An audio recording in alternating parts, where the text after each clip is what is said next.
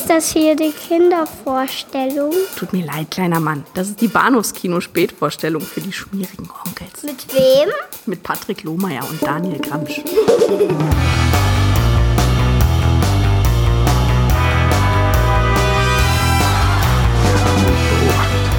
Sie haben lange gewartet. Jetzt ist Ihre Zeit gekommen. Aus der Tiefe des Weltalls überrollt uns das tödliche Grauen. Keiner ist sicher. Wer in ihren Bann gerät, wird vernichtet. Von Mensch zu Mensch, von Leben zu Leben. Von Mann zu Frau verändern sie ihre Form. Es saugen uns aus, denn sie brauchen unsere Lebensenergie.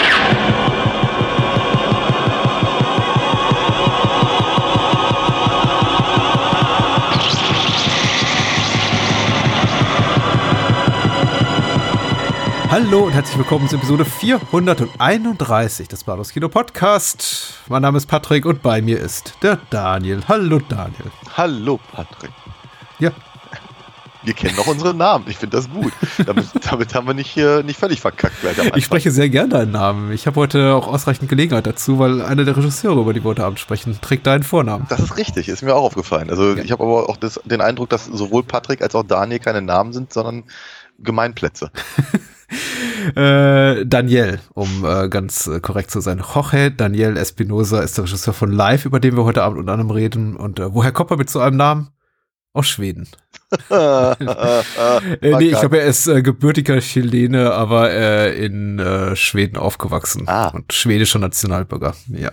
Ich war auch etwas überrascht, aber naja. man lernt ja nie aus, ja, beziehungsweise immer dazu. Ist doch auch in Ordnung. Und äh, zum zweiten, beziehungsweise zum allerersten sprechen wir über Life Force. Die tödliche Bedrohung oder, ja, ich glaube, ich, ich bin immer am Rätseln, die tödliche oder tödliche Bedrohung. Aber nein, da ist noch ein Artikel. Die tödliche Bedrohung aus dem Jahr 1985, eine britische Canon-Produktion, was ganz Besonderes äh, aus den Händen von Toby Hooper. Ja, ich habe mich, ja. ich hab mich, ich hab mich sehr, sehr gewundert über die, die Britischness dieses Filmes.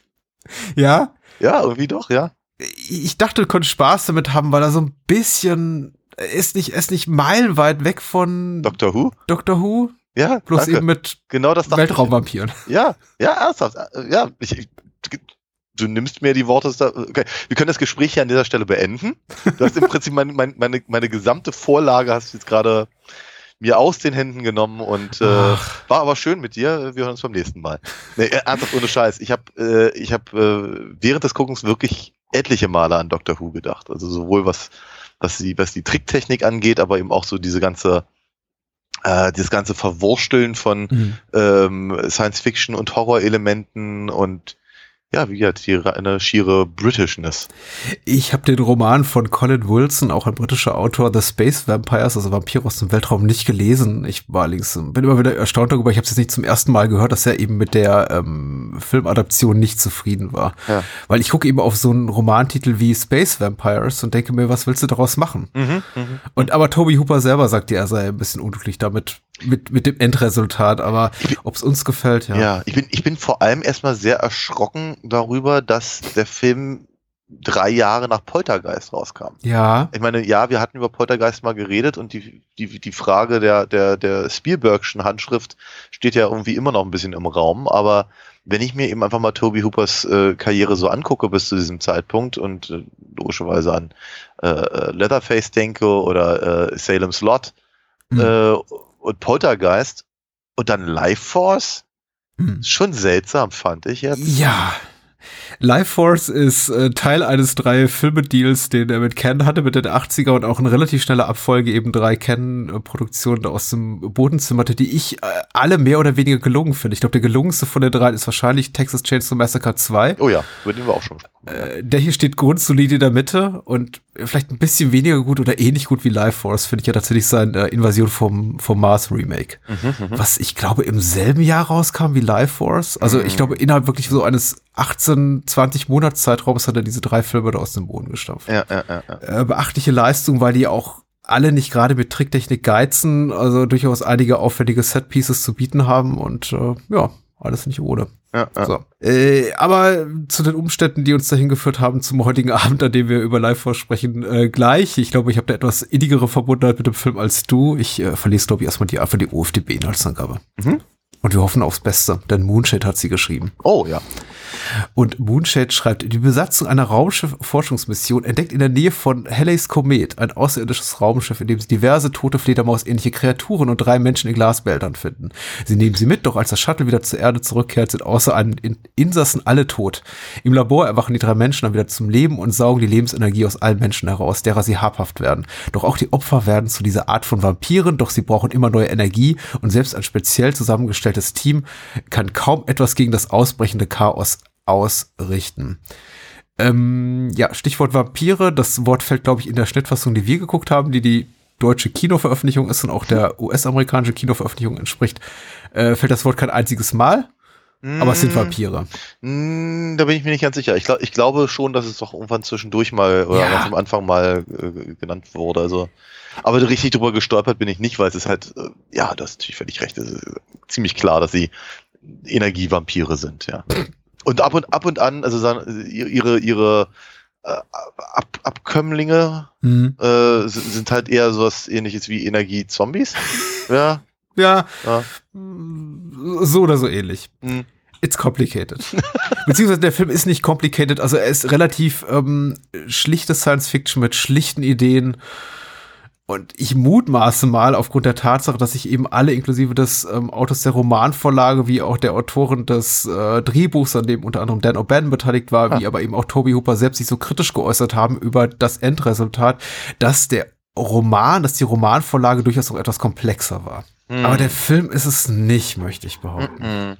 Dr. Fallada, eine hier der äh, Hauptfiguren in dem Film, hält auf jeden Fall einen längeren Monolog im äh, nominellen Director's Cut, der auch kein wirklicher solcher ist. Ich glaube, das ist so ein, eine halbe Workprint-Fassung, die Toby Hooper mal angefertigt hat, die aber nie äh, erst sehr viele Jahre später nach der Kinoveröffentlichung zu, zur Erscheinung kam, äh, zur Veröffentlichung kam. Und da wird eben sehr, sehr viel mehr, äh, vor allem hier von den anwesenden Wissenschaftlern, äh, in Gestalt von Dr. Armstrong, den Patrick Stewart spielt, und eben Dr. Äh, Fallada, den Frank Finlay spielt, genau. über äh, die Space Vampires gesprochen. Ja ja, ja. ja. aber, aber sowieso, du hast ja schon mal zwei, zwei, zwei wirklich große Namen ähm, ähm, erwähnt, die halt einfach mal so zwischendurch mal, mal auftauchen und Di Dinge, Dinge machen in einem Film, bei dem man so das Gefühl hatte, was macht ihr eigentlich hier? Wisst ihr eigentlich, was für ein Film ihr seid?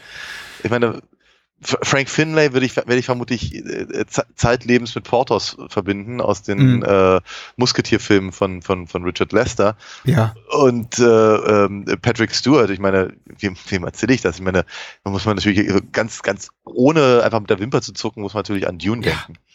Oder so ähnlich. Nur an Dune und nichts, an nichts anderes. Ja, natürlich an nichts anderes, ja, nee, ja. Nee. nee, aber es ist schon, also ich, ich, ich habe mich, ich habe mich ja also ich freue mich ja immer, wenn, wenn, wenn Patrick Stewart sich nicht zu blöd ist für sowas. Das ist, das, das, das macht, das macht Spaß, ja. Er kann, er kann eben nicht nur Macbeth, sondern er kann eben auch ähm, äh, fast Steve Railsback küssen. Also von daher, nee, ist schön. Finde ich, finde ich, finde ich voll gut. Bin, äh, für, für, genau solche Momente bin ich ja hier. Und ähm, ich vermute mal, Patrick Stewart sah in seinem gesamten Leben nie jung aus. Mhm. Aber er wirkt eigentlich auch schon in, 19, äh, was war's, 85? Ja, ja, genau. 1985 wirkt er eigentlich schon zu alt für so einen Scheiß. Ja, er ist so ein bisschen, er geht in eine ähnliche Nische, was so seine Optik betrifft, wie, äh, wie Lance Henriksen oder Harry Dean Stanton. So Leute, die eigentlich im, im Alter von 40 zur Welt kamen, ja. Ja, ja, so etwa, ja. Weswegen ich gerade so lachen musste, ist, dass ich mich wirklich gefragt habe, lange Zeit beim Gucken dieses Films äh, in, in, in Vorbereitung auf das heutige Gespräch, warum ich den eigentlich so gut finde. Und ich glaube, wenn Patrick Stewart hier die Blutsuppe in Zeitlupe aus den Augenhöhlen läuft. Oh ja. Ich glaube, da wusste ich wieder ganz genau in dem Moment, warum ich den Film so mag. Ja. Aber für dich war er komplett neu oder hast ja. du ihn schon mal gesehen? Nee, nee, nee, nee. Er ist, äh, ich, ich, hatte, ich hatte für eine Sekunde, also nein, also für, so, tatsächlich sogar für die ersten paar Minuten hatte ich so das Gefühl, kenne ich den, kenne ich den nicht. Mhm. Aber zwischenzeitlich dachte ich so bei mir, nee, ich, ich, ich, ich kenne ihn nicht, ich verwechsel ihn nur einfach mit Vija. Ah. Und, und, und, und, äh, also dem ersten Star Trek-Film. Ja, genau, also diese ganze, diese ganze, wir, wir, wir, wir schweben in psychedelischen Farben durch die Gegend. Das, das, da dachte ich wirklich an, an den ersten Star Trek-Film. Und das, das Raumschiff der Vampire sieht halt ehrlicherweise aus wie der vierte, wie im vierten Star Trek-Film. Also die Star Trek-Referenzen sind hier sehr groß in Life Force. Ja. Ähm, genau, nee, äh, ich kannte ihn nicht. Aber war der vierte Star Trek-Film noch nicht mal draußen zu dem Zeitpunkt, ja. War er nicht von 84? Äh, nee, The Void Home zurückliegen war das von 1986. Ähm, ja, nee, aber ich kannte ihn halt noch nicht. Nee. Äh, hat aber meinen Spaß dabei. Also es ist, äh, es ist alles, alles irgendwie hochdramatisch und, und, und äh, mh, sehr intensiv alles. Und ich fand ihn aber im größtenteils sehr drollig irgendwie. Ich, hab, ich, ich hätte. Äh, ich sagte gerade schon im Vorfeld, ähm, ich habe eigentlich keine richtige ausformulierte Meinung zu dem Film ich glaube auch beide nostalgisch geschwängerten Gefühle müssen heute Abend das Gespräch so ein bisschen tragen oder zumindest so meine, meine Gefühlsäußerung dazu, denn ich habe jetzt auch beim Wiedersehen kam mir wieder das, was du über den Muppet-Film sagtest in den Kopf, so von wegen, ich wünschte, ich hätte ein bisschen mehr Spaß beim Wiedersehen gehabt. Mhm. Nicht, dass ich jetzt keinen Spaß hatte. Der Film dauert eben gute 90 Minuten, die sind auch sehr, sehr knackig, das heißt, es passiert so viel, dass einem wirklich nicht langweilig wird. Mhm.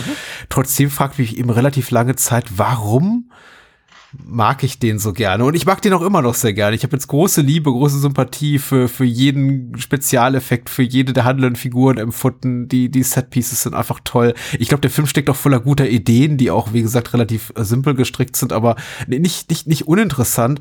Aber er ist eben nicht wirklich daran interessiert, die, die irgendwie zu einem einigermaßen schlüssigen oder sinnstiftenden Ende fortzuführen, sondern schmeißt eben immer wieder neue Sachen in den Mix und dann irgendwann endet der Film einfach so. Und man hat nicht wirklich das Gefühl, da, dass da irgendwas Schlüssiges passiert ist. Mm.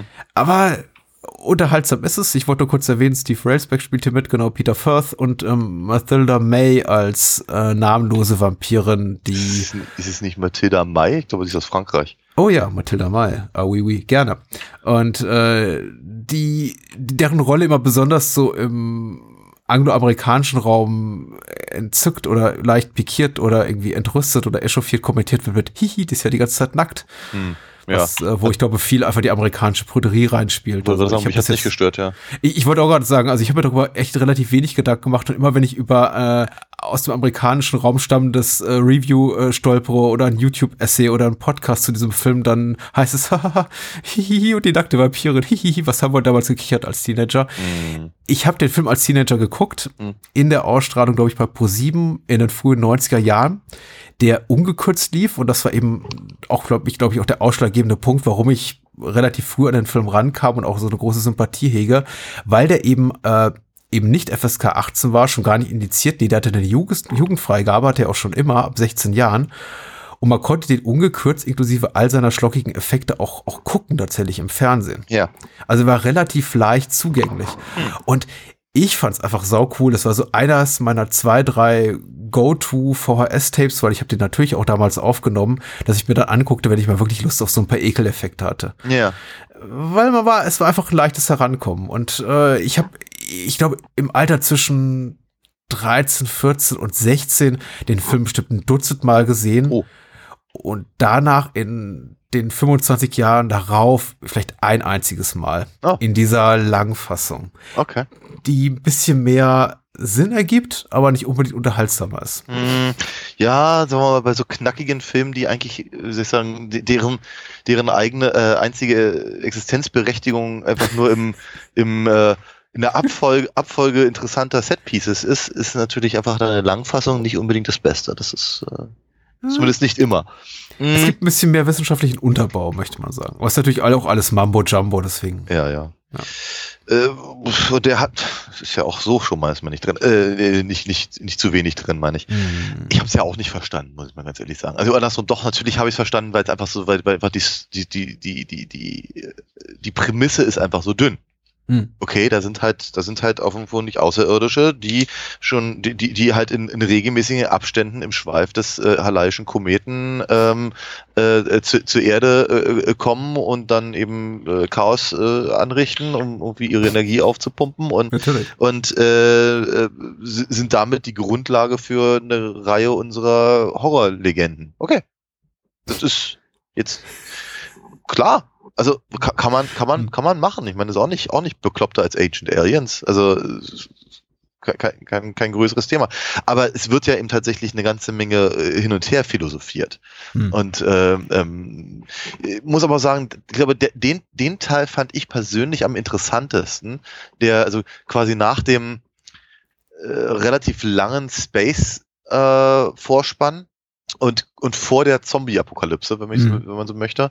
Der, der, den, den Abschnitt fand ich am, am interessantesten. Der, der mich halt am, am meisten erinnert hat an, ja, na, sowas wie Day of the Dead oder sowas. Mhm. Also, ja, sehr gut, ja, stimmt. ich fand, ich fand die, Absolut. ich fand, ich fand das, dieses sehr, sehr, sehr klinische Setting irgendwie ganz, äh, ganz, ganz cool und die, äh, ver, ver, nicht vermoderten, sondern die, die, die, äh, vertrockneten Leichen, Ja. äh, fand ich, ich fand die recht effektiv. Die sahen ganz gut aus. Und auch, auch wenn sie sich dann bewegt haben, war schon sehr unangenehm.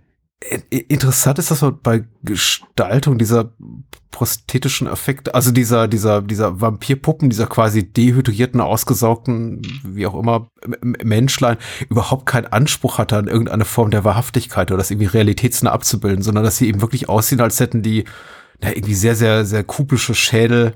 Hm. Also die sind sehr, sehr weit weg von einer menschlichen, skelettierten Form, vor allem eben die Schädel, die Ja. eher aussehen wie, ja, eben Fantasiekreaturen. ja. Und äh, ich habe mir darüber nie so wirklich Gedanken gemacht. Mir ist jetzt auch erst bei, bei dieser Sichtung, Sichtung, das ist das Wort wieder, wunderschönes Wort, bei dieser Sichtung jetzt aufgefallen, dass sie eben einfach so, so fantastisch aussehen, weil ich mich eben auch gefragt habe, warum hat mich das auch in diesem relativ jungen Alter, in dem ich den Film zum ersten Mal geguckt habe, nicht gestört, weil da damals so mit 13, 14 hat mich ja doch noch das eine oder andere geängstigt. Also Ja, ja, ich saß auch bibbernderweise, glaube ich, im selben Jahr oder ein Jahr zuvor noch vor dem S-Zweiteiler. Und das hat mich wirklich gegruselt, wohingegen dieser Film mich überhaupt nicht gegruselt hat. Aber es liegt, glaube ich, auch daran, dass alles so, so überhöht ist tatsächlich.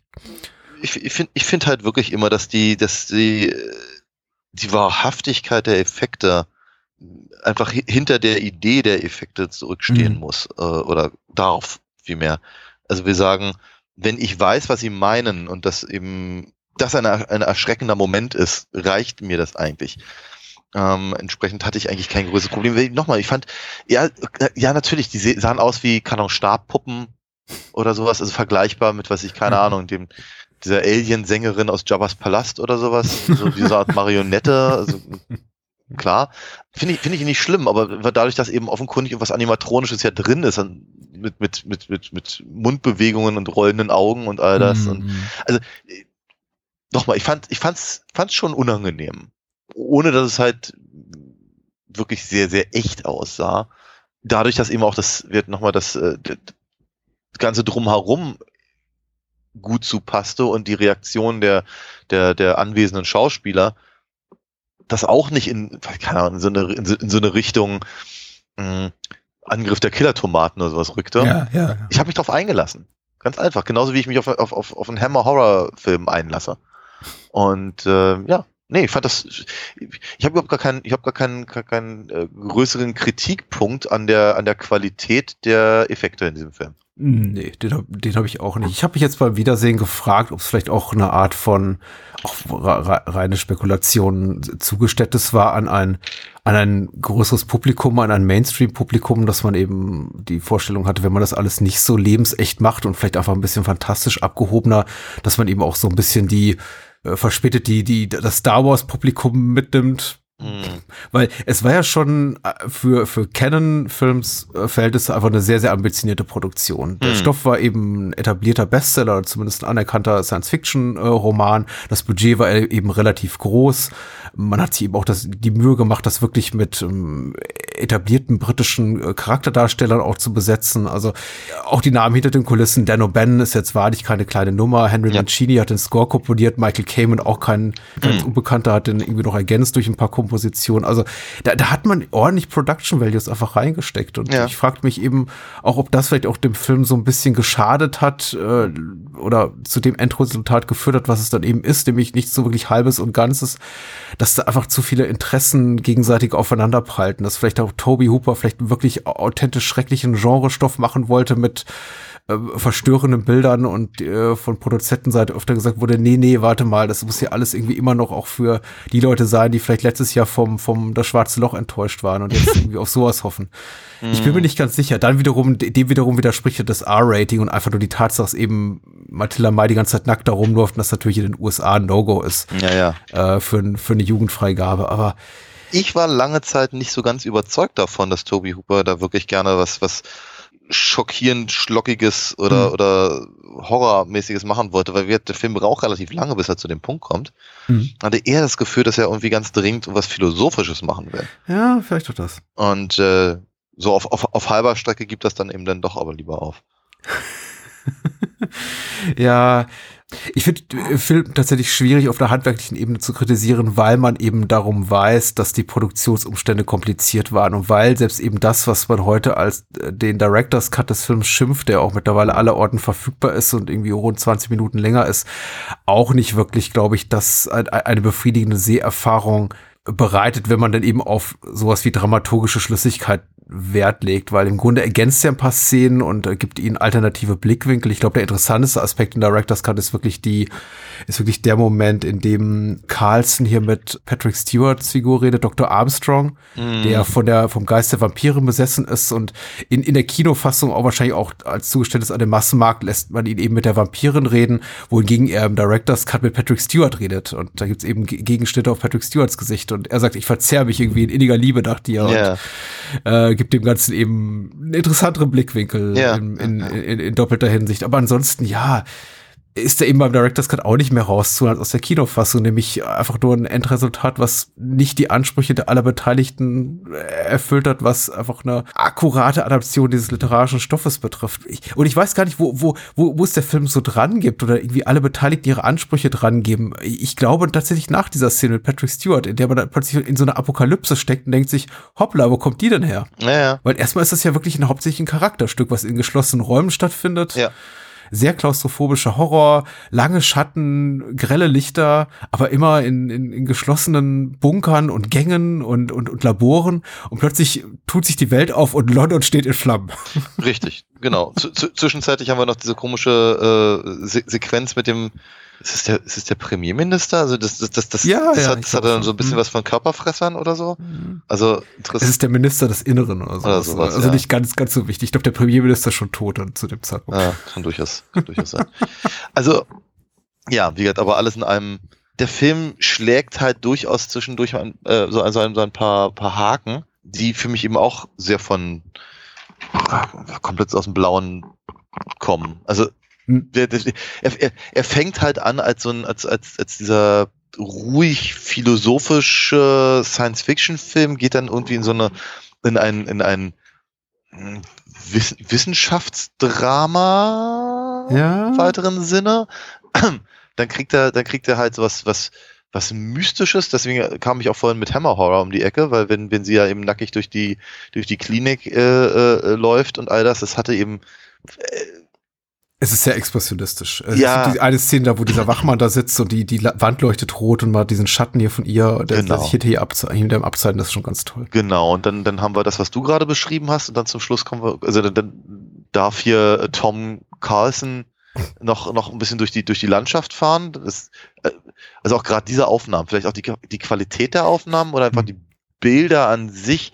Ich musste etliche Male wirklich auch an den, an den, an den dritten Doktor denken der nicht im, im, Weltall unterwegs sein durfte und deswegen haben sie sehr, sehr viel von der, von der, von der englischen Landschaft gezeigt. Hm. ja, und dann haben wir irgendwann diese, diese, diese Apokalypse. Weil es ist halt, es ist, es ist halt so komisch. Der, der Film macht halt diesen komischen Kniff, dass der, das Hauptaugenmerk liegt eben nun mal auf Tom und auf der, auf der Vampirin ja. und se seiner, seiner, seiner Jagd nach ihr und dann fährt er halt irgendwie sonst wohin aber die, aber die, die, die, die wirklich dramatischen Dinge eignen sich halt ganz woanders, nämlich im da, wo sich praktisch die, die, äh, die anderen beiden männlichen Vampire gütlich tun an der Bevölkerung von London. Was, ja. ja, was wir jetzt am Ende sehen. So. Ja, wollte gerade sagen, die der Film ja auch lange Zeit aus den Augen verliert. Ja bis man dazu geneigt ist, sie zu vergessen. Hm. Was ich ehrlich gesagt immer wieder tue. Denn es gibt ja, äh, wie du schon richtig sagst, drei Vampire. Die Vampirin ist relativ prominent im Film enthalten und äh, die beiden männlichen Vampire, hier gespielt von Chris Jagger und Bill Malin, tauchen einmal so nach rund 15, 20 Minuten in einer längeren Sequenz auf, in dem, in der eben auf sie geschossen wird. Und dann verschwinden sie fast für eine Stunde aus dem Film. Ja. Und tauchen dann in für mich selbst nach einem Dutzend, Dutzenden Guckerlebnissen nicht ganz nachvollziehbaren Kontext auf, nämlich irgendwie als Rezipienten einer Energiewolke, die sie dann zu einem riesigen drachenflügeligen Monster mutieren lässt, bevor sie dann das zeitliche, äh, zumindest einer von den beiden das zeitliche segnet. Ja, ja, ja. Tut mir leid, dass ich die beiden Herren nicht unterscheiden kann. Das sind eben beides auch solche Dudes. absoluten 0815 ja. Pretty Boys. Ja, Hübschgesichter, ja. Lachgesichter. ja, Genau, dann der, der, der, der Abschluss mit dem, mit dem, mit der, mit dem Energiezeugs und der, Ja.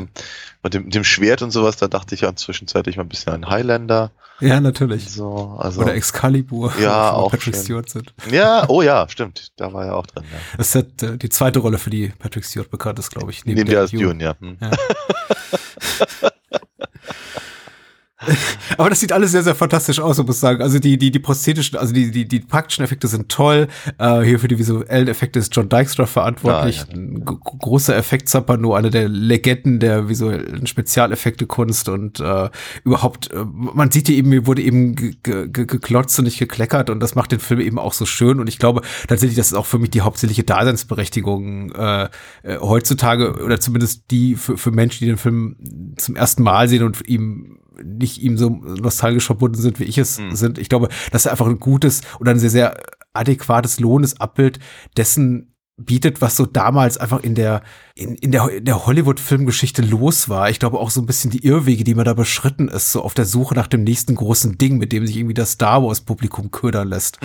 Wie auch so dieser Mix aus, aus Horror und Science Fiction und irgendwie visuellen Spektakel und, und, und dergleichen, dass es einfach, ja, ein interessanter Testballon war, der offenbar nicht abge abgehoben ist, so richtig. Hm. Zumindest nicht für Canon. Also ich glaube, die hatten da sehr, sehr, sehr viel größere Erwartungen. Ja, ja. Aber ich sag mal so, also Franchise steht ehrlicherweise auf dem ganzen Film nicht drauf.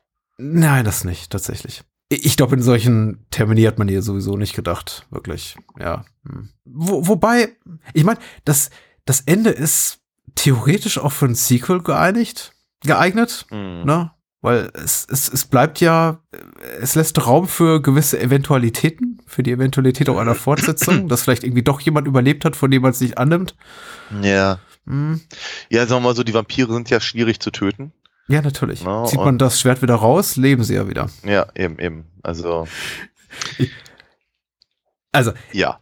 Aber Ja. es ist, äh, ich, ich finde, ich find, der Film geht aber auch sehr seltsam um mit seinen Figuren. Ne? Mhm. Also, ich meine, wir haben halt, wir, wir, wir kleben ja quasi wirklich an, an, an Steve Railsbacks äh, Tom Carlson die ganze Zeit und ich, ich fand nicht, dass er so wahnsinnig charismatisch ist, dass er wirklich den gesamten Film tragen könnte. mhm. äh, clever genug ist eben, dass sie, dass sie ihm äh, halt Peter Firth quasi mit dazugeben, der eben aber über lange Zeit im Prinzip eigentlich nur ein nur Stichwortgeber ist oder da, dann daneben steht und, und guckt und, ja, und, und sich, sich, sich sehr, sehr schnell überzeugen lässt von all dem Bullshit, den, den Carlson verzapft. Aber ir Hm. ir irgendwann übernimmt er das Ganze dann. Also nach, nachdem man, also spätestens nachdem man, man mitbekommt, dass eben Carlson sich eben der, der Vampiren äh, selbst im Körper von Patrick Stewart so hingezogen fühlt, dass man ihm eigentlich nicht trauen kann, äh, dreht sich auch das dann in dem Film um und eigentlich, eigentlich wird dann eben Kane zum, zum, zum, zum quasi Held der Story. Ja. So grob geschätzt. Also, ja, also, wo, wo, wo, wobei der Film recht, recht, recht gut ohne diese äh, ähm, Markierung halt auskommt. Also, Protagonist ja, Helden nicht unbedingt. Na, trotz allem einer Ja. Sympathien für den Streifen bin ich da vollkommen bei dir. Und ich sage das eher selten, weil es für mich nicht maßgeblich für das Gelingen ist eines, eines Films, das Dramaturgische. Aber mir fehlt hier tatsächlich auch ein, ein Protagonist, mit dem ich ein bisschen mitfiebern kann. Mhm. Den ich auch nicht unbedingt mögen muss, aber dessen Handlung ich nachvollziehen kann Ja. und auf dessen Seite ich mich schlagen kann irgendwo.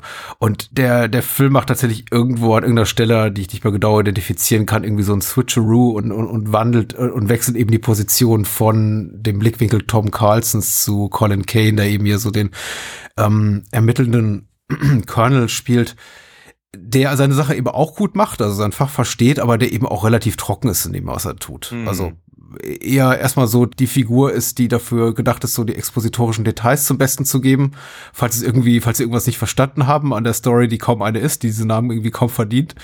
Und dann der zweite Hälfte des Films einfach nur, nur reagiert auf das, was da um ihn rum passiert, in Form von Holy shit, was soll das denn jetzt? Und äh, Ja. aber trotzdem irgendwie ja in letzter Konsequenz ja, also da, dafür, dass irgendwie um ihn, um ihn rum so viel, so viel Mist passiert, ganz, ganz kompetent auch darauf reagiert. Also für meinen Geschmack fast schon ein bisschen zu kompetent. Der wirkt relativ gefasst die ganze Zeit. Mhm. Und also das, das ist im, tatsächlich in der Langfassung so ein bisschen besser, soweit ich mich daran erinnern kann, weil es gibt eben zum Beispiel, bevor äh, Dr. Fallada durchdreht, noch ein oder zwei Zwiegespräche zwischen ihm und Kane, also zwischen Fallada und Kane, die quasi darauf ihn vorbereiten, dass Fallada dann irgendwie auch zum, zum Wahnsinnigen wird. Wohingegen das in der kürzeren Kinofassung fast aus dem Nichts kommt. Hm. Und ja, Fallada eben plötzlich zum, zum Aggressor wird und auf, auf Kane losgeht. Aber Hm. äh, die Figurenzeichnung ist, es ist problematisch tatsächlich. Also ich, ich wünschte auch, wir könnten einfach mehr an einer, einer Figur hängen. Es sind aber alles auch relativ gleichförmige Typen, die sich klar in ihrem Alter und in ihrer körperlichen Präsenz so ein bisschen unterscheiden, aber das sind alles auch sehr, sehr britische, understatige Figuren, Ja. zumindest hier Kane, Fallada, Armstrong, Hm. Bukowski, das sind eben alles so, da fehlt es einfach so ein bisschen an, vielleicht an Edginess und ein bisschen Charisma und ein bisschen auch vielleicht Extravaganz. Hm. Weil ich glaube, ich würde durchdrehen. Ich denke bei solchen Szenarien oft, mir wird der Kopf explodieren.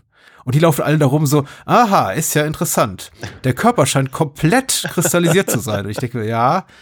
Und wir haben eine nackte Frau in einem kristallinen, in einer kristallinen Hyperschlafkammer gefunden. Und es wird irgendwie darüber geredet mit diesem, Ja. mit dieser typisch britischen Autorität. Das ist, vielleicht bin ich da auch von meiner eigenen Kultur, von meinem eigenen kulturellen Lebensraum, in dem ich aufgewachsen bin, geprägt, dass ich das sowas merkwürdig finde. Weil ich würde immer denken, ich würde schreiend durch die Gegend laufen oder sowas. Ja, ich, ich, ich, ich finde es eigentlich mal ganz angenehm, wenn die, wenn, wenn die, wenn die Leute so ein bisschen, Okay. so ein bisschen, äh, bisschen äh, kühleren Kopf bewahren. Hm. Ich finde es etwas schwierig, wenn, äh, wenn aber ihre, ähm, also gerade eben, wird gesagt, nanntest du ja gerade, erm- erm- ermittelnden Körner, wenn aber eben, sagen wir mal, die Schlüsse, die gezogen werden, für mich als Zuschauer nicht nachvollziehbar sind. Ja. Oder wenn eben einfach der, der, der, der, der, der, esoterische Bullshit halt hier einfach mal für bare Münze genommen wird, nur weil ich fühle es. Ja, die, keine Ahnung, Ja. ich, ich weiß genau, wo sie ist. So, so lautet das Nummernschild des Autos des Mannes, den sie gerade entführt hat. Ich weiß Stimmt. es einfach. Ja, okay, na klar, dann suchen Sie mal bitte nach dem Nummernschild. Hä? Hm. Also, jeder andere würde ihn vermutlich wegsperren lassen oder so, aber, aber, aber Kane gibt erstmal die, die Nummer durch. Also, das, das ist halt, glaube ich, dann eher so mein Problemchen damit. ist ja auch wiederum so ein Bruch, genau der mir als auch nicht schlüssig äh, war beim, äh, äh, erschien beim, beim kritischen Draufblicken daraus, weil man irgendwie da sehr an diesem, wie du es nennst, esoterischen Bullshit äh, festhält, was ja auch eine legitime Entscheidung in Sachen Storytelling, also strategische ist.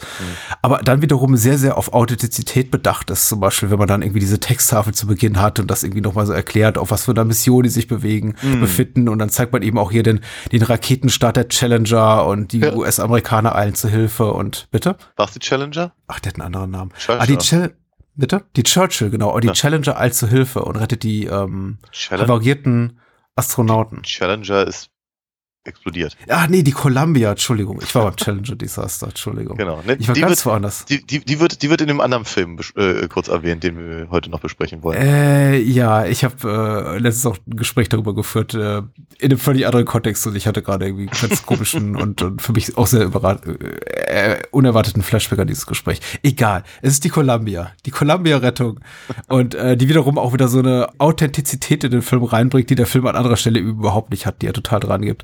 Und das, das passt irgendwie alles nicht so zusammen tatsächlich.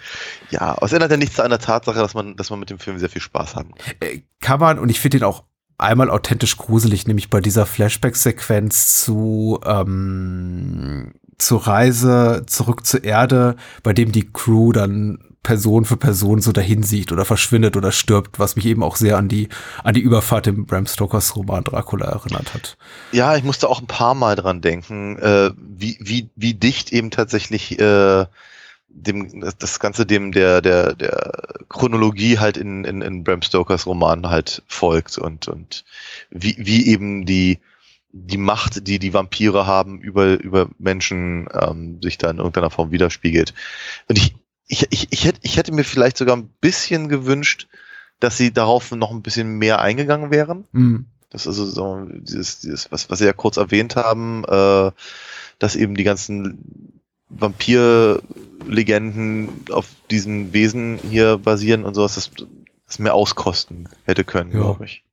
Ach je, ich, ich hätte uns mal ein bisschen mehr Spaß gewünscht mit dem Film, aber ich mag ihn tatsächlich noch sehr gerne und ich würde ihn immer wieder gucken, tatsächlich. Ich, du, ich hatte, ich hatte Spaß bei dem Film.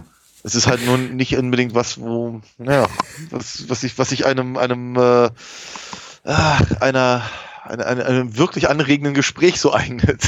Absolut richtig. Ähm, und mir fällt gerade ein, die Challenger ist Anfang 86 explodiert. Also die hätte theoretisch auch noch zur Rettung kommen können, zu meiner Ehrenrettung. Aber du hast natürlich vollkommen recht, das war die Columbia, das Columbia Space Shuttle.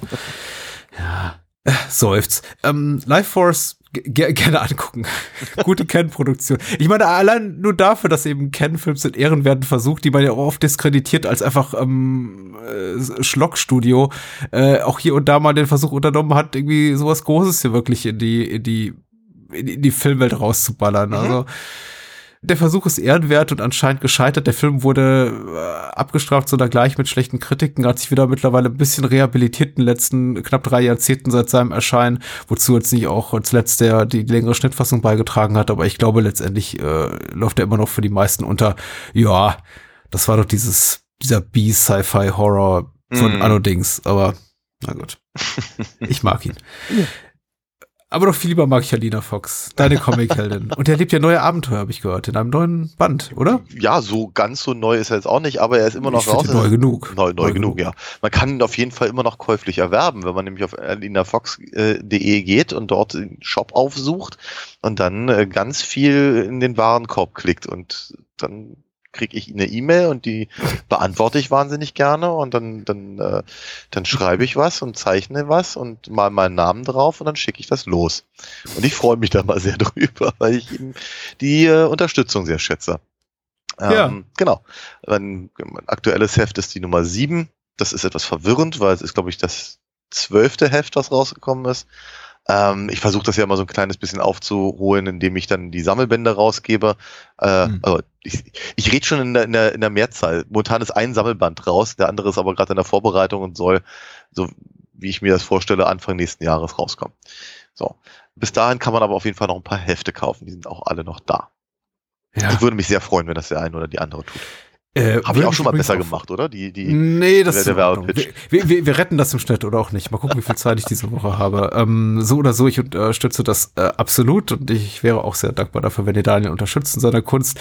Mit der Nummerierung ist das ja immer so eine Sache. Also ich fühle deinen Schmerz. Ich blicke ja immer zurück auf, oder, oder ich blicke voraus auf unsere äh, Folge 500 irgendwann in der, in der Gewissheit, dass es eben nicht unsere 500. Folge ist. Richtig. Weil, ja. Äh, vor der Bahnhofskino Extended Edition, beziehungsweise deren Existenz 2018, habe ich ja tatsächlich auch mit Gästen reguläre Bahnhofskino-Folgen aufgenommen. Ja. Wir wiederum haben gelegentlich Bonusfolgen aufgenommen, wie ja. zum Beispiel unsere Kino-Hit-Paraden äh, und dergleichen und die eben nicht als ähm, durchnummerierte Folgen präsentiert, sondern als Bonusfolgen, was mich wiederum ärgert, weil ich denke, warum? Ja. Das ist jetzt der totale Clusterfuck. Das heißt, wenn wir eines Tages ähm, Episode 500 feiern, dann ist es wahrscheinlich die 630. Irgendwie sowas, ja. Hm. Und die 503. mit dir, vielleicht aber auch die 481. oder die 589. Ich weiß es nicht. Ich, ja, ja. Äh, so oder so eine ganze Menge Folgen, mehrere hundert, äh, alleine davon 83,2 Prozent nur mit Daniel und das könnt ihr unterstützen bei äh, Patreon und Steady mit einer Bahnhofskino Partnerschaft, Podcast Partnerschaft und wir freuen uns sehr darüber über unsere äh, über eine kleine monatliche Spende. Die hilft uns einfach dabei, den Laden hier am Laufen zu halten und sorgt auch dafür, dass es äh, jeden Monat mindestens eine Bonusfolge gibt und äh, ihr Zugriff haben könnt auf das gesamte Archiv, wenn ihr uns unterstützt und ähm, finanziert auch die Spin-offs, die wir hier noch im unter dem Bahnhofskino Label betreiben, wie Spielfilm ABC des Films und so weiter und so fort. Ein Heim für Serien kommt auch irgendwann wieder. So. Äh, wir sprechen über Live. Richtig. Den hast du auch zum ersten Mal gesehen, oder? Jawohl. ganz viel, ganz viel, ganz viel neue äh, äh, Sachen kennengelernt diese Woche. Mhm. Äh, ich hoffe, es war eine gute Idee. Das wird sich gleich herausstellen. Ich hatte Spaß. Das freut mich. Hast du äh, dir den Film spoilern lassen? Nein. Okay. Habe ich nicht. Ähm, ich mache es so eher selten, aber ich würde tatsächlich in diesem Fall mal ausnahmsweise eine Spoilerwarnung vorwegschicken, weil der Film ist spoilerbar. Ja, doch, kann man, kann man so sagen. Ähm, ich hatte, ich hatte halt so, ich hatte halt so ganz viele verschiedene Flashbacks an, an ganz viele andere Filme dieser, mhm. dieser Art und, und äh, äh, Dinge, die da vorgekommen sind. Ähm, was ich aber ehrlich, ich, ich hatte, ich habe im Nachgang habe ich ein bisschen was gelesen. Bin, bin ganz erstaunt. Das ist einer der wenigen Filme, die einen ausführlicheren deutschen Wikipedia-Eintrag haben als einen äh, amerikanischen oder englischen. Mhm. Was ich schräg finde, aber nur. Äh, aber was ich mir angelesen habe, ist, dass dem Film ja sehr, sehr viel angelastet wird, sich eben an anderen Genrefilmen so gütlich zu tun. Ja. Und ich finde das ja, ich finde das ja, muss ich ja ganz ehrlich sagen, ich finde das ja aber nicht schlimm. Ich finde das kein K.O.-Argument. Weil wenn man im Genre ist, dann spielt man halt nur mal mit den Genre-Versatzstücken. Für das in Ordnung. ist halt eher interessant, was macht man draus und so. Und da hat mich jetzt live nicht unbedingt enttäuscht. Ähm, aber ich muss ja trotzdem halt vielfach an, an andere Filme denken. Und einer der, einer der Filme, die mir am allermeisten eingefallen sind, ist interessanterweise gar nicht Alien, was von den meisten, glaube ich, sofort gesagt werden würde, Mhm. sondern ähm, Origin Unknown. Ah, ja. Was die, was die, was der, der, die, die, der Workprint-Titel ist von äh, ähm, äh, Supernova, Hm. der, an, an dem Walter Hill gearbeitet hat, bis er irgendwann die Schnauze voll hatte. Die Testversion hatte ich ja damals gesehen im, im, im, als Testpublikum. Wann waren das? 99, glaube ich. Ja, ja, Ende der also, 90er, ja. ich glaube. Genau, und äh, also ganz, ganz viele ähm, Momente und, und, und Konstellationen und äh, auch das Ende und all diese ganzen Sachen. Ich, ich musste sehr, sehr, sehr, sehr häufig an diesen, also äh, gerade an den Film denken, den es eben de facto so nicht gibt. Hm. Ganz furchtbar zusammengeschnitten wurde und damit Dinge passiert sind. Äh, fand ich aber nicht das Schlechteste, weil wir, diese Testversion hat mir sehr gut gefallen damals. Ich fand die klasse. Und ähm, von daher fand ich es irgendwie ganz, ganz sympathisch, jetzt einen Film zu sehen, der zwar nicht der gleiche ist, aber zumindest in eine ähnliche Richtung geht. Hm. Also, ja. Fühlte mich da irgendwie so ein bisschen abgeholt. Es war, die Entscheidung über Live zu sprechen, war ein bisschen übers Knie zu, ge- gebrochen, weil wir mehrere andere Filme in Kombination mit Live Force erwogen hatten und gedacht haben, na ja, aber irgendwie ist da so der inhaltliche Brückenschlag ein bisschen weit hergeholt, weil dann irgendjemand hinter den Kulissen an zwei Produktionen, über die wir vielleicht reden wollten, beteiligt war. Mhm. Und der einfache Teil wir, hab ich dann gesagt, wieso machen wir nicht Live zu Live Force, weil es irgendwie titelseitig so schön passt. Und das Ja. machen wir jetzt. Ähm, vor allem, weil ich eben wirklich positive Erinnerungen hatte an die Kinoerfahrung. Ich, äh, es äh, trug sich zu zu einer Zeit, als ich noch in Presseverführungen ging. Und live war eben auch durch seinen verfrühten deutschen Kinostart, der vor dem amerikanischen Kinostart war, etwas, was relativ früh gezeigt wurde und ohne nennenswerten Bass vorab. Also es gab einfach kein, niemand redete über diesen Film. Hm. Und die beteiligten Personen hier, Gyllenhaal war auch damals schon riesig, aber Rebecca Ferguson, ich glaube, es war doch so vor ihrem kometenhaften Aufstieg da mit den letzten Mission Impossible Teilen. Ryan Reynolds war noch so ein Jahr vor Deadpool. Hm. Da, da gibt schon Stars in dem Film, aber es ist jetzt nicht so, es ist die, die höhere B-Liga oder die untere A-Liga und der Regisseur, na, von dem hat man nicht wirklich was gehört. Auch die Autoren, naja gut, die hatten vorher, glaube ich, irgendwie Zombieland gemacht, aber also, es war für mich eine unbekannte Größe. Ja. Und ich hatte einfach Zeit. Und Ja. es war irgendwie ein Werktags, nachmittags, ich hatte Zeit, war wahrscheinlich gerade mal wieder arbeitslos, kenne ich ja das Gefühl. Kann auch damals noch im, im, im Sony Center gewesen sein, im Kino, im alten äh, Sinister, äh, in dieser Presseverführung. Und der Film hat mich total umgehauen. Ich wusste nichts darüber. Ja. Ich dachte ehrlich gesagt, es war, wäre sehr viel weniger Horror und sehr viel mehr Science Fiction und sehr, sehr deutlich noch irgendwie generischer, beziehungsweise einfach noch deutlicher im Fahrwasser von anderen Stoffen schwimmend. Klar saß ich da und dachte, aha, Alien, aha, das Ding, aha, irgendwas anderes. Aber er hat mich dann doch immer wieder überrascht und was mich am meisten gepackt hat und was mir wirklich den, die, den Magen zugeschnürt hat, waren eben drei, vier, fünf Set-Pieces, einfach Sz- Szenarien, Situationen, in denen sich die äh, Figuren hier wiederfinden, die, die mich wirklich unangenehm berührt haben. Will heißen, die Tode in diesem Film, die Tode, die hier gestorben werden, die finde ich wirklich authentisch unangenehm. Ja. Ich fand ihn wirklich beklemmend, den Film. Ja, ja, ja. Ich erkenne all seine Schwächen an, über die können wir gleich noch reden, aber ich habe wirklich ich bin mit dem Gefühl rausgegangen und dachte, uff, das war jetzt wirklich anstrengend, aber ich fand es auch irgendwie gut. Oh, das finde ich aber, finde ich aber eine sehr, sehr schöne Einschätzung. Ich glaube, es geht, es geht mir sehr ähnlich. Die, die landläufige Meinung, offenkundig, also äh, mit der, mit dem si- sich orientieren an, an anderen Filmen, die es irgendwie besser gemacht haben, Mhm. das finde ich, ich finde das mal ganz, ganz wirklich ein schwieriges Argument. Ich frage mich dann immer Rezensienten, die sowas, die sowas äußern, was, was, was halten die eigentlich von den ganzen Marvel-Filmen? Also seltsam. Ich finde, finde ein ganz, ganz komisches Argument.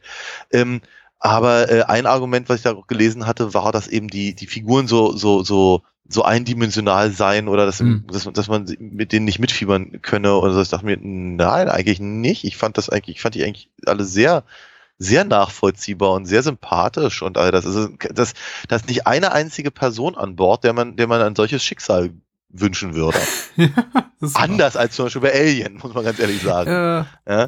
In Alien es vielleicht noch so ein bisschen greifbarer. Sie wirken noch wie, wie echte raumfahrende Working Class, wohingegen die Menschen hier schon alle relativ attraktiv alle sind. Sie sind, aber, ja, sie sind, sind allesamt sehr hübsch anzuschauen, das ist wohl wahr. Aber kom weniger komplex als die Figuren in Alien, zumindest die meisten sind sie auch nicht gezeichnet. Hm, eben. Und äh, ich, ich, aber ich, ich, ich fand eben, ich fand diesen, so ein Ansatz, der mich halt ganz von Anfang an so gepackt hat in, in bei Live, ist, äh, dass ich ihnen abnehme, dass sie echte Astronauten sind. Jetzt nicht, dass sie, nicht dass unbedingt, dass sie so aussehen, ja, aber dass sie, dass sie eben alle ihre, ihr, ihr Skillset haben, weswegen sie an Bord sind. Hm. Ne, und mein Ryan, Ryan Reynolds darf es ja ein paar Mal sagen, dass, dass eben er, er hier äh, dazu da ist, um Dinge zu reparieren und so, und äh, aber eben von, von, der, von dem wissenschaftlichen Teil keinen Plan hat. Während eben, was ich, Rebecca Ferguson dann eben diese, die, diese ihr, ihr Notfallprotokoll so durch so durchhaut im äh, Arian Bakari, Bakari, Bakar, Bakare, ja, also Hugh, so, der, Hugh, hm? Hugh, der eben den, den Wissenschaftsaspekt hat. Ich meine, ich fand zum, das ist zum Beispiel so ein Punkt. Wir hatten darüber damals gesprochen, äh, was ich so unglaublich anstrengend finde in äh, Prometheus, ist, wenn da angebliche Wissenschaftler auf dem fremden Planeten sind, erstmal gut Dutzi Dutzi machen zu einer fleischfressenden Pflanze. Ja? Ja. Saublöd, saublöd dass aber eben Hugh Derry, der, der, der, der äh, Exobiologe hier an Bord, Mhm. sich faszinieren lässt von, von da, davon halt praktisch zum allerersten Mal eine, eine außerirdische Spezies zu sehen, das vermittelt mir der Film auf eine sehr, sehr nachvollziehbare Art und Weise. Weil er immer noch Wissenschaftler ist dabei. Aber er ist eben, er ist halt, äh, äh, ja, fa fasziniert von etwas, was eben, wovon die Menschheit seit tausenden von Jahren träumt quasi. Mhm. Und das ist, das ist total nachvollziehbar und sehr, sehr, sehr cool. Und das, das eben, wenn es nach hinten losgeht, er dann aber eben wieder, wieder quasi trotz seiner Verletzungen und, und die sind ja nicht unerheblich, aua, aua, äh, aber einen kühlen Kopf genug hat, um eben, um eben ähm, seinen, seinen, seinen, seinen Crewmitgliedern zu helfen äh, mit Hinweisen, mit Tipps, mit, mit, mit Möglichkeiten, wie sie eben Calvin, das, das Monster quasi besiegen können. Nenn es nicht Calvin, ja. Ja, äh, Stop calling it like that. was sagt, was sagt, äh, sagt das Ryan Reynolds? ja genau. Ja. Ja. It's, it's not your body, I'm your body. Genau. Also wie, aber ich fand das, ich fand das halt, äh, ich fand das gut. Und Hm. wir, auch, auch, auch die anderen, die kriegen, sie kriegen alle ihre kleine Mini-Story, die, die, die reicht ihm völlig aus. Ansonsten sind sie, das war ja gerade mein au- ausschlaggebender Punkt, sie sind dazu da, um eine bestimmte Rolle zu spielen, weil du das eben nun mal an Bord der Raumstation brauchst. Mhm. Und ich finde das voll in Ordnung. Ich brauche keinen, ich brauche keinen, keinen, keinen, keinen Supersoldaten da oder sonst irgendwas, sondern ich brauche Leute, die halt wissen, wie man diese Instrumente bedient oder nötigenfalls repariert. Oder gucken, was, was passiert, wenn es schief geht. Und ähm, ja, das macht der Film tatsächlich sehr, sehr gut. Und ich glaube, das fand ich, fand ich am, am Anfang zumindest äh, den, den äh, spannendsten Aspekt, dass eben, weil die, die Effekte äh, des, des, des Schwerelosen, die der Film eben ja auch wirklich bis zum Ende durchhält, Mhm. ich dachte so bei mir, Gott, die tun mir alle so leid, dass sie die ganze Zeit in diesen, in diesen Harnischen da rumschweben müssen. Aber es sieht, es sieht sehr, sehr überzeugend aus. Sehr, sehr gut gemacht. Hat, hat mir viel Spaß gemacht, mir das anzugucken. Und dann eben dieser bodenständige Ansatz tatsächlich. Weil das ist ja, das, du hast ja völlig recht, der, der große Unterschied zwischen der Crew und der in, in, in Alien ist eben, dass die in Alien eben rein theoretisch auch auf einer Bohrinsel in der Nordsee sein Äh, Richtig, ja.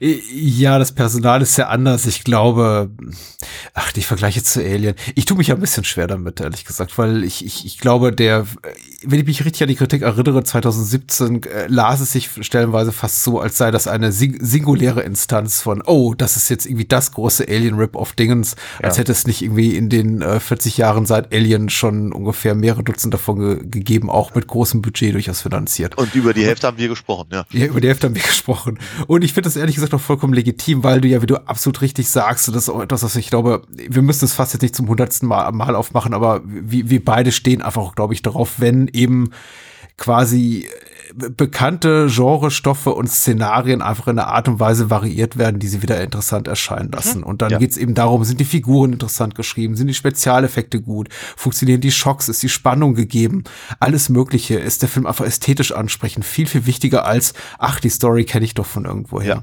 Ja. Ja, und ich muss sagen, also die Story ist ja hier so auf das Allernötigste reduziert, dass es mich auch nicht weiter stört. Und ganz ehrlich, wenn eben jemand in der, in der Dinner-Szene da einmal, wenn sie da alle am Tisch sitzen und rumflaxen, äh, Alien wiedererkennt, ist vielleicht auch nicht das Verkehrteste. Besser, als wenn man da sitzt und sagt, ach, dazu fällt mir noch irgendwie ein drittklassiger Film ein, den ich mal irgendwo gesehen habe. Dann erinnert man sich doch lieber an Alien. Also ich finde das auch nicht vollkommen verkehrt. Wenn ich aus dem Film rausgehe und sage, ach, der hat mich aber sehr an äh, eine Mischung aus Alien, Psycho und das Ding aus einer anderen Welt erinnert. Mhm. Ich glaube, da hat der Film viel richtig gemacht. Ja, so, so, es gibt diesen alten dummen Spruch von wegen, ähm, lieber, lieber gut geklaut als schlecht selbst gemacht. Aber ich habe einfach so das Gefühl, dass da einfach eine ganz andere, äh, also bei einer solchen Kritik hängt einfach eine andere Erwartung an einen Film dran und ich kann die immer ganz schwer nachvollziehen. Einfach, ja, also als, als, als ob es nur um die Geschichte ginge, die einem erzählt wird. Du hast ja gerade ganz, ganz richtig gesagt. Oftmals ist es interessanter zu sehen, wie die Geschichte erzählt wird. Und ich glaube schon, dass äh, Espinosa hier ne, sich eine ganze Menge Mühe gibt, das einfach mal ein bisschen anders zu machen. Was der Film sehr gut macht, ist, er bleibt sehr seiner eigenen, ich möchte nicht sagen, er bleibt sehr irgendwie einer, einer logischen und nachvollziehbaren Erzählweise verhaftet, aber er hat etabliert so etwas wie eine interne Logik und der bleibt er auch treu. Und die besagt, zum einen das, was du schon gerade erwähnt hast, die Leute sind alle wirklich gut in ihrem Job. Da ist keiner dabei, der, der irgendwie betrunken an Bord rumeiert und der äh, immer so das Pulverfass ist, was jeden Moment losgehen könnte und irgendwie immer nur dumme Scherze macht und die, die, die Crew ständig unnötigerweise in Gefahr bringt. Die machen alle ihren Job gut. Ja. Und, und der andere Faktor ist natürlich auch, die Technik funktioniert. Ja. Und das fand ich zum Beispiel auch ganz bemerkenswert. Und ich glaube, das war so der erste Oha-Moment, den mir dieser Film abgerungen hat, als eben Calvin entkommt. Und er entkommt eben nicht einfach so, sondern er entkommt, weil er sich Wissen angeeignet hat, mit dem er quasi diesem Labor entfliehen kann. Ja. In mehreren Schritten. Nämlich erstmal durch diesen Gummihandschuh, Latexhandschuh, ja. dann durch die Lüftungsanlage. Und das, das Irrwitzige ist eben, und das, was mich auch eben auch dann authentisch hat gruseln lassen bei dem Film, ist, dass eben das alles funktioniert. Da, da steht jemand, ich weiß nicht mehr, wer es sagt, ob es Ekaterina ist oder so, die sagt, die, dieser Latexhandschuh ist absolut dicht, der kommt da nicht durch. Und das stimmt ja auch, der kommt da nicht durch. Er versucht durchzukommen. Ja. Und man denkt sich so, okay, der Film gibt es doch so ein bisschen Verschnaufpause. Ja. Aber nein, Kevin ist schon einen Schritt weiter und durchbricht eben diese, diesen Glasstab ja. und baut sich daraus eben ein Instrument, mit dem er sich da rausschneiden kann. Ja, ja, ja. Und er kommt dann in mehreren Schritten am Ende durch die Lüftungsanlage und so. Das heißt, die kommen immer wieder in Szenarien, in Situationen, in denen eben die Crew sagt, okay, Kacke ist am Dampfen, alles gut, zwei Leute sind schon tot, drei Leute sind schon tot. Aber jetzt habe ich eine echt gute Idee, wie wir, wie wir das Ganze in den Griff kriegen. Ja. Und dann klappt es wieder nicht. Richtig.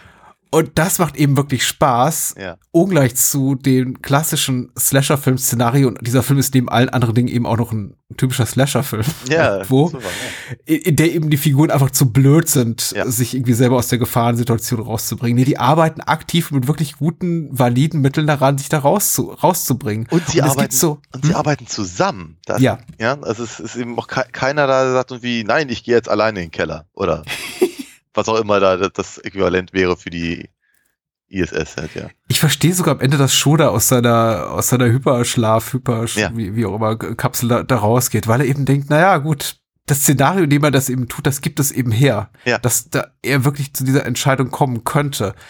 Weil eben auch der, der Film durch eine vorherige Szene etabliert hat, oh, das Ding ist wohl doch nicht so bruchsicher, wie alle immer annahmen. Mhm, Nämlich in dem mhm. Moment, in dem Calvin eben drauf sitzt. Vielleicht ja. sollten wir irgendwann mal die Handlung vorlesen und anfängt da rumzuquetschen an dem Plastik, dann das Ding da doch leicht, leicht splittert. Ja, ja, ja. Äh, ich lese mal kurz die Handlung vor. So.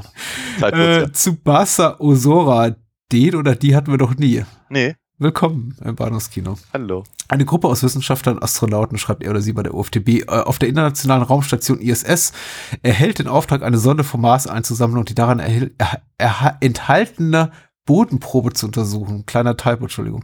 Tatsächlich kann der leitende Biologe Dr. Hugh Derry in dieser Probe mithilfe eines Hochleistungsmikroskops erstmals eine außerirdische Lebensform nachweisen.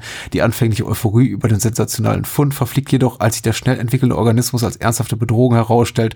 Trotz diverser Sicherheitsvorkehrungen der für die Mission zuständigen Quarantänebeauftragten Dr. North, das ist Rebecca Ferguson, entwickelt sich der Auftrag für die sechs Besatzungsmitglieder bald äh, zum Horror Roadtrip. Den Regisseur hatten wir be bereits genannt, das ist äh, Daniel Espinosa und ähm, das Drehbuch haben die äh, äh, späteren Autoren von Deadpool 1 und 2 geschrieben. Ah. Ja.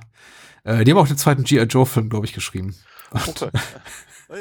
Ja. ja, dabei, ja. Äh, Alles Qualitätsstoffe. Und äh, Jake Gyllenhaal, Rebecca Ferguson, Ryan Reynolds, Hiroyuki Sanada, Arion Bakare und Olga Diho, oh Gott, Diho Wischna, Wischnava, Wischnaya, wie auch immer, spielen die Hauptrollen. So. Das sind auch so ziemlich die einzigen Rollen, die wir sehen. Wir sehen noch so in, in einer kürzeren Sequenz da mit einer Live-Schalte zur Erde so ein paar Kinder, die Fragen stellen, so, wie ist es, Astronaut zu sein? ja. Aber ansonsten, ja.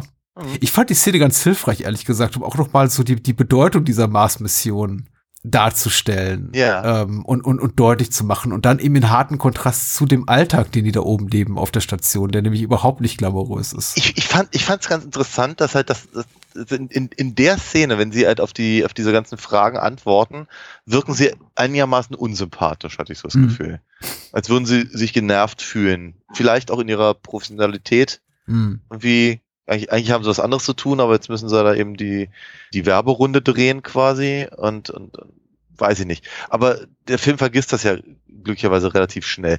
Ich fand es ganz interessant, was du gerade gesagt hattest über, über auch die Professionalität äh, der, der, der Leute und dass es halt niemanden gäbe, der da irgendwie besoffen irgendwie durch die, durch die, äh, durch die Hallen torkelt oder Na, so ein bisschen wie. Jeffert Koto und Harry Dean Stanton in Alien, die auf die ganze Zeit so, ah, scheiße, ja, komm, äh, äh, nächster Ding, schmeiß ich alles hin. ich dachte vor allem auch an Peter Stormare ja. in Armageddon. Vielleicht liegt es an der ISS, ich weiß es nicht, aber dass, dass sie eben, eben äh, auch, auch auf sowas verzichtet haben. Ich meine, Ryan Reynolds hat natürlich, sagen wir mal, das Potenzial, so eine Figur zu sein, Hm. weil er eben nun mal Ryan Reynolds ist. Also von daher we- werden ihm halt viele dumme Sprüche halt in den Mund gelegt. Hm. Aber erstens, er ist, er ist dabei ta- immer noch irgendwie lustig und sympathisch und er macht ja trotzdem seine, seine, seine Arbeit gut. Ja. Und ähm, er, er, er darf eben im Prinzip die erste und größtenteils einzige heldenhafte Tat des Films begehen, indem er eben Hugh da, da rausrettet, äh, sehr zu seinem eigenen Leidwesen, was ihn halt dann auch auf jeden Fall rehabilitiert. Und ich muss ja ganz ehrlich sagen, ich finde es ja echt ein bisschen schade, dass aus dem Film raus ist danach. Ja, ich habe ihn damals, also tatsächlich, das ist ja schon sehr kalkuliert, wie, was irgendwie auch eine alberne Aussage ist, welcher Film ist nicht kalkuliert. Also spätestens, wenn man im Schneiderraum sitzt oder wahrscheinlich schon mal im Drehbuch schreiben, ist alles kalkuliert. Aber äh, den größten Star des Films als erstes umzubringen, war irgendwie natürlich auch gu- gut für den Überraschungseffekt und äh, Das ist ein Psycho-Move halt, auch ja. ein Film, den Daniel Espinosa in einigen ähm, Interviews, die er gegeben hat, irgendwie auch zum Film referenziert. Er, er sagt gar nicht, ich will Alien machen oder irgendwas. Er sagt eigentlich, will, will das Psycho in Space machen und die Leute eben da irgendwie komplett aus der aus der Sicherheit äh, rausreißen, indem er eben Ryan Reynolds umbringt. Was lustig ist, also was heißt lustig? Einfach nur, ich, ich möchte kurz kurz erwähnen, dass das auf meine Wahrnehmung, für meine Wahrnehmung überhaupt keine Rolle gespielt hat, weil ich Ryan Reynolds überhaupt nicht wahrgenommen hatte. Hm. Als, als großer Hollywood-Star im Jahre 2017, äh, weil ich seine Karriere nicht aktiv verfolgt habe Mhm. und habe mir dann erst so im Nach Nachgang in Interviews angelesen, ach okay, ach, der ist ein Riesenstar. Ja, ich habe den auch schon mal gesehen in Green Lantern und so. Aber äh, das war auch so meine einzige Ryan Reynolds-Erinnerung zu dem Zeitpunkt, war, glaube ich, Re Green Lantern ja. na gut, ich meine, schwierig das heute so, glaube ich, nachvollziehen zu können, weil mittlerweile ist er, weiß nicht, CEO von gefühlten Dutzend Firmen und äh, Hollywood-Milliardär, aber damals ging es mir überhaupt nicht so, dass ich dachte, oh, jetzt haben sie den größten Star umgebracht. Also ich muss sagen, da hat mich eine vergleichbare Szene in, ja, nicht nur Psycho, sondern auch sowas wie Deep Blue Sea mehr geschockt. Falls du dich erinnerst. Ja, ja, in der Tat. Ja. Ja. Ich finde echt interessant, dass sie, dass ich, ich weiß, ich weiß nicht, ob es der an der an der Schauspielart von Jake Gyllenhaal liegt oder oder ob, ob, ob sie ihm halt grundsätzlich immer so eine Rollen geben. Ich, ich, ich habe immer das Gefühl, egal in welchem Film er auftaucht, vielleicht mit Ausnahme, mit einer, einer, einer leichten Ausnahme. Nein, nicht, eigentlich nicht mal das. Eigentlich nicht mal, nicht mal der, der, der letzte Spider-Man-Film, in dem er, in dem er mit dabei war, vorletzter. Ach, das spielt er mit. Sehr schön. Er ist Mysterio. Hm. Hm. Aber äh, aus irgendeinem merkwürdigen Grund, wann immer er auftaucht, sieht er, sieht er immer aus, als hätte er irgendwie ein psychisches und ein Ernährungsproblem. Wie als, als, als, als, wäre er krank und sehr traurig dabei. Ja, Donnie Darko Forever eben. Ja, es ist ganz, ganz seltsam. Ja, stimmt schon so ein bisschen. Ich habe ähm, ich habe auch mit einiger Neugier und Amüsement die Phase seiner Karriere betrachtet, in der sie versucht haben, ihn so ein bisschen zum generischen Hollywood-Actionhelden hochzustilisieren, in, zum Beispiel in der, der Roland Emmerich-Produktion Day After Tomorrow. Ah. Und dachte, für mich ist der einfach immer noch so, ja, dieser, dieser etwas kränklich introvertierte Emo-Typ. Hm. Ich, ich habe gerade gerade Witz gemacht über Donnie Darko, aber den, den Film ist er für mich auch nie so richtig losgeworden gefühlt. Ja. Also in, in, in, Er ist unglücklich, er wirkt unglücklich. ja. Ich meine, Adrian Brody ist ja auch so eine Type. Ja, natürlich. Ja. Dem ist es ins Gesicht geschrieben, tatsächlich, ja. Äh, man, man, man kommt da eben nicht raus. Ähm, ich finde tatsächlich, er passt immer ganz gut in so Science-Fiction-Szenarien. Mir fallen tatsächlich all, äh, einige ganz guckenswerte Science-Fiction-Filme mit Jake Gyllenhaal ein. Also auch ähm, Source Code, den er ein paar Jahre zuvor Mhm. Oh gemacht ja, hat. der ist gut. Wo er auch nicht viel tun darf, außer in so einer Kapsel zu sitzen und dann an einem, äh, in einem Zug rumzulaufen. Ich möchte jetzt auch nicht im Vorbeigehen spoilern, aber Das ist Quantum Leap halt im Prinzip. Quantum Leap ja, Film. es, Ja. es er, er besetzt für mich auch so einen Sweet Spot, weil er ist ähm, rein nur, was auch so seine, seine körperliche Attraktivität betrifft, weil er ist jetzt auch nicht so der absolute 0815 Pretty Boy, den man in so Hollywood-Produktionen erwartet, weil er hat ja schon was, was, was eigenes, Ja. aber er er erfüllt trotzdem, glaube ich, so die Mindeststandards an körperlicher Attraktivität, die man für so eine, für so eine Heldenrolle braucht. Und Mhm. insofern sehe ich ihn eigentlich immer ganz gerne. Ja.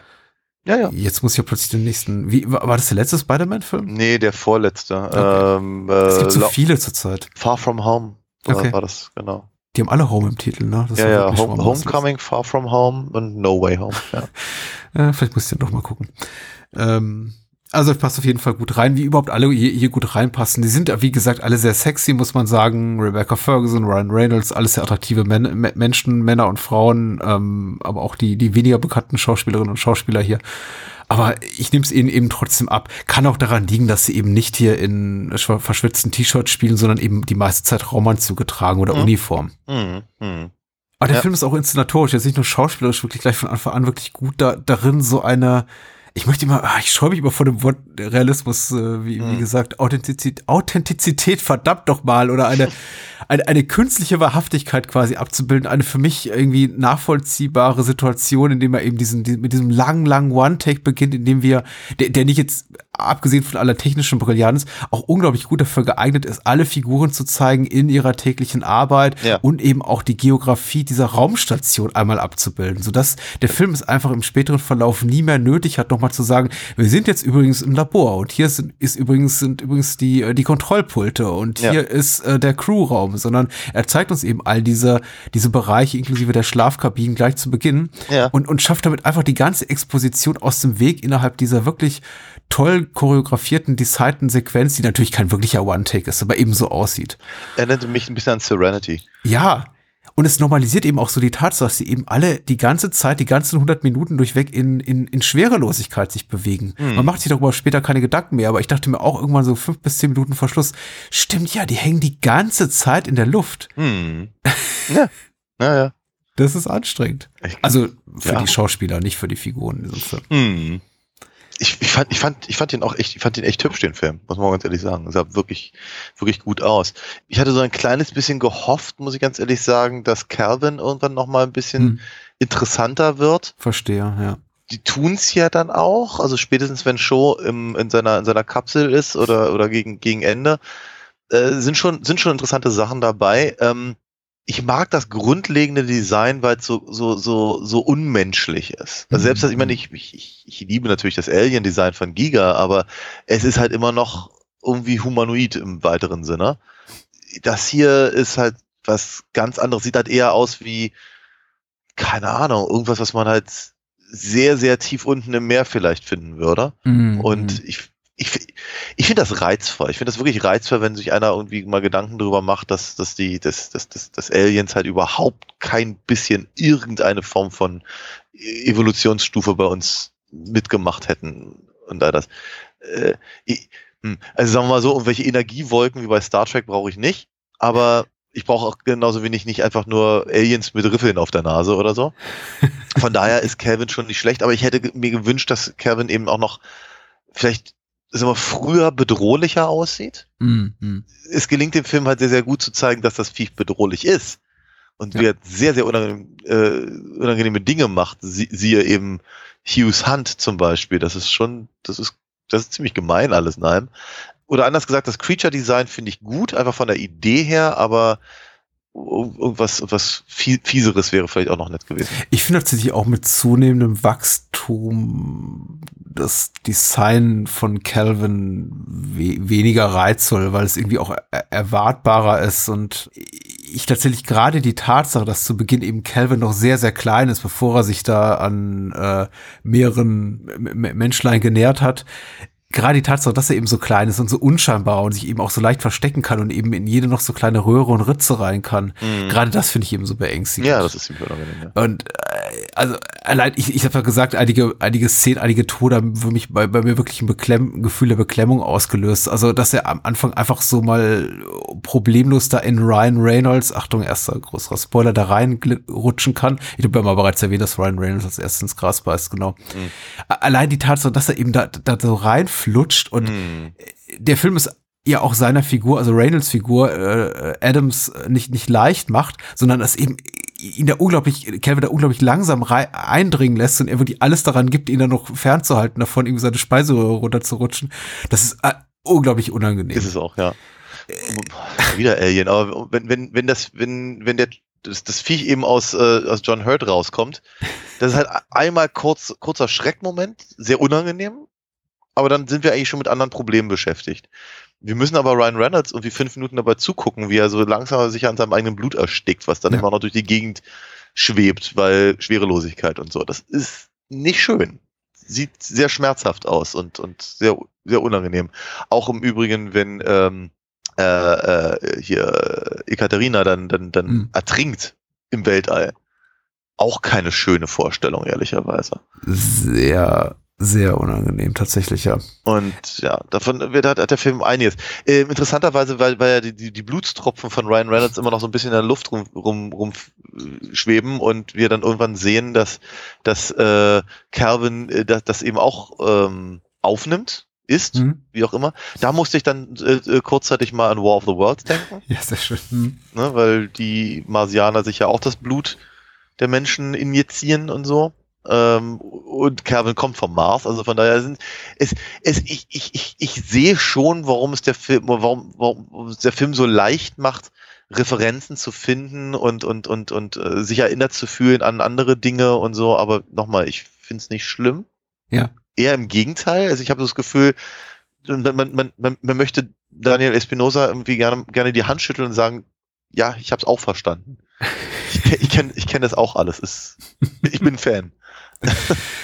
der, der Film hat ja genau wie Life Force äh, nicht, nicht gerade gute Kritiken abgegrast. Also er wurde sehr oft als im, im Fahrwasser bestehender Science-Fiction-Topoi schwimmend irgendwie charakterisiert und äh, irgendwie auf, auf figürlicher Ebene äh, als viel zu un, uninteressant klassifiziert und so weiter und so fort. Also die typischen Kritikpunkte, die man solchen Genrestoffen eben entgegenbringt und er wurde, glaube ich, gerade mal gelobt für den, den wirklich, finde ich, auch authentisch guten Score und äh, gelungene Spezialeffekte, aber eher als ähm, technische Fingerübung ohne große große, ohne große dramaturgische Reize so, so, so wegrezensiert von den meisten. Was ich eben schade finde. Und vielleicht gehört auch so ein bisschen dazu, den Film ohne große Erwartungshaltung zu sehen. Vielleicht indem man zufällig mal bei Netflix oder sonst wo drüber stolpert und eben nicht schon von tausend Leuten gesagt bekommen hat, oh, der ist übrigens gar nicht mal so schlecht.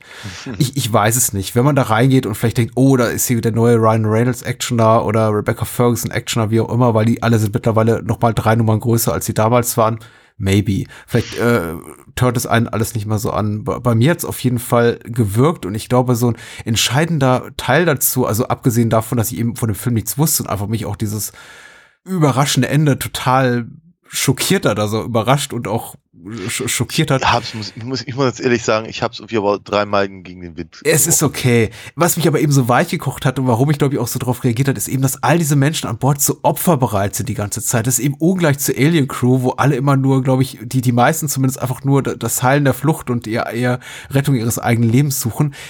Ist der Film hier trotz seiner kurzen Laufzeit voller Szenen, in denen eben Menschen die Astronauten an Bord ihr Leben opfern, um an, um ihre Mitastronautinnen und Astronauten zu retten. Ja. Und deswegen am Ende, obwohl ich eben nicht viel über die Figuren weiß und sie auch nicht alle durch die Bank total sympathisch sind, aber vielleicht einfach nur aufgrund der Tatsache, dass ich nicht viel über sie weiß, denke ich mir, es hat echt keiner verdient. Ich wünsche, dass zumindest einer von denen davonkommt. Ja. Weil die machen alle ihren Job gut und alle sind offenbar in letzter Konsequenz, inklusive Ekaterina und Shaw und Adams, alle in letzter Konsequenz dazu bereit, ihr Leben zu opfern dafür, dass die anderen mit ihrem selbigen davonkommen. Ja. Und deswegen hat mich das, glaube ich, auch das Ende so, so, so furchtbar Getroffen?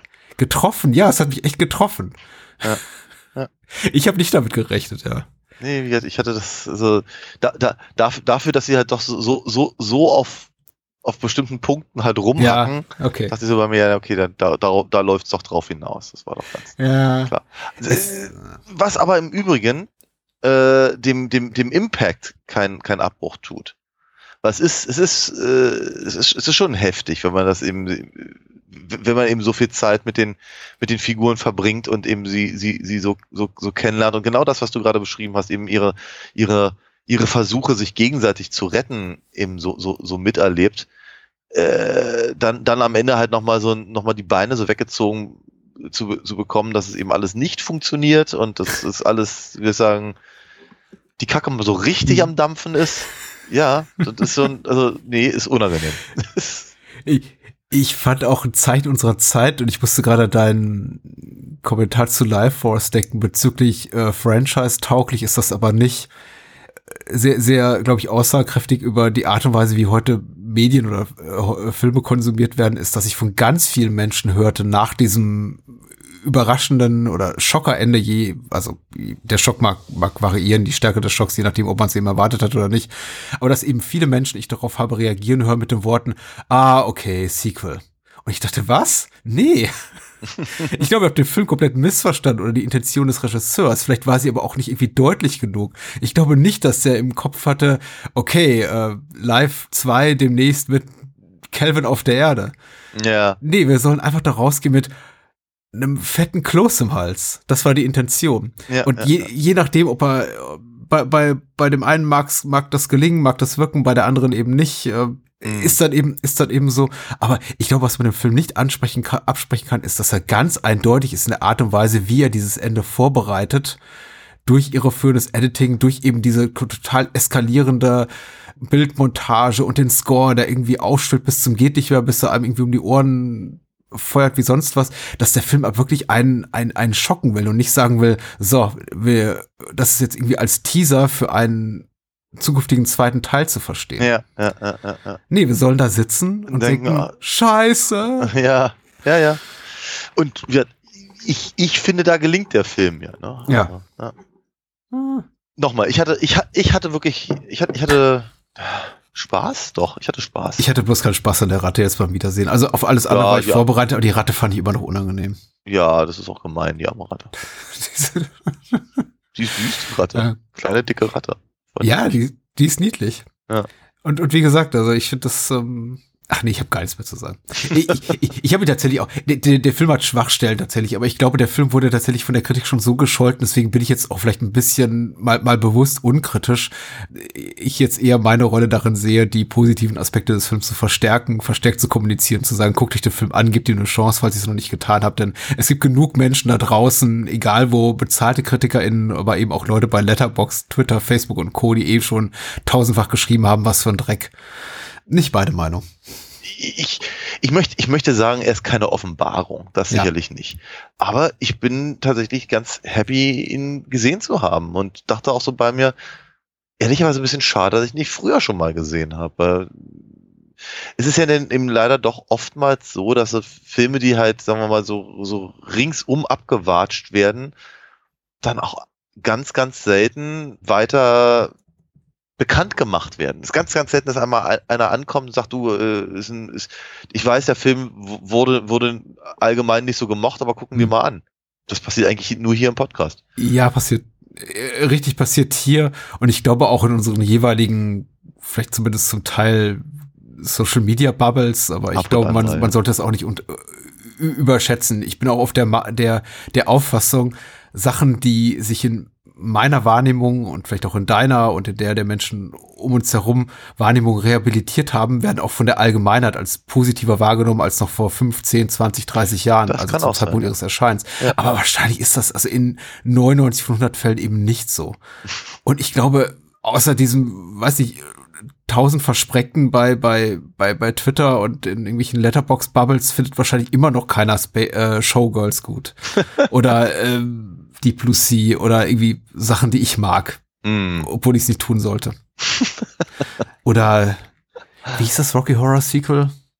Äh, Shock Treatment. Oder Shock Treatment. Shock Treatment sollten auch alle Leute lieben. Ja. Ganz ehrlich, das ist eine Offenbarung, dieser Film. Ja. Ich kann überhaupt nicht verstehen, dass das irgendwie so, dass der, dass der einfach nicht stattfindet in, Ja. der, in der Wahrnehmung der meisten Menschen. Ja. Leute, Shock Treatment ist fantastisch. Ich bin auch. Danke übrigens nochmal dafür. Sehr, sehr ähm, oder Jake Speed. Also hört mehr Bahnhofskino, wollte ich einfach sagen. So. Das, das, ja nun, das ja nun mal sowieso. Äh, so wie auch nächste Woche hoffentlich, ähm, wenn da nicht eine Bonusfolge ansteht, wir gucken mal. Äh, ich bin mit der Chronologie der Erscheinung dieser, dieser, dieser Podcast-Folgen noch nicht ganz, bin noch nicht ganz im Klaren darüber, aber wenn wir, wenn ihr das nicht nächste Woche hört, dann übernächste Woche. Wor- Worüber sprechen wir denn dann, Daniel? Oh, äh, ein, ein, ein Film meiner Kindheit. Ich habe ich hab, ich hab lange nach Möglichkeiten gesucht, mal wieder über sowas zu reden. Ähm, und das äh, passt gut zu dem, den du dir ausgesucht hattest. ähm, aber da, da du mich zuerst gefragt hast, antworte ich auch zuerst. Äh, wir reden über, äh, äh, wie heißt das Ding? Äh, Le Fugitif? Zwei irre Typen auf der Flucht.